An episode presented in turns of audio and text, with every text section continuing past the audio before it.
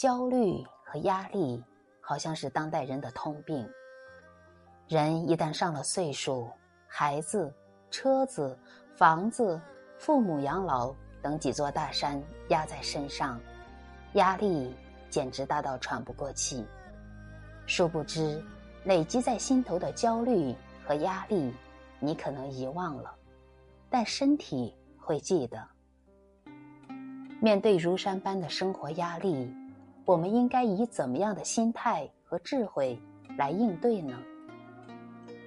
我觉得《庄子》里的智慧能够帮助我们。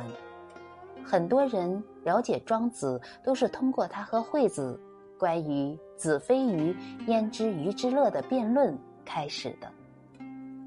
说是有一天呀，庄子和惠子在桥上看鱼，庄子就说：“悠哉，游哉，是鱼之乐也。”这句话的意思是说，悠悠的游水。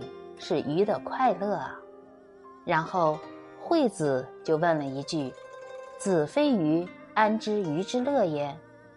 意思是说，你又不是鱼，你怎么知道鱼的快乐呢？这时候，庄子回答：“子非我，安知我不知鱼之乐也？”意思是说，你又不是我，你怎么不知道我不知道鱼的快乐呢？是啊。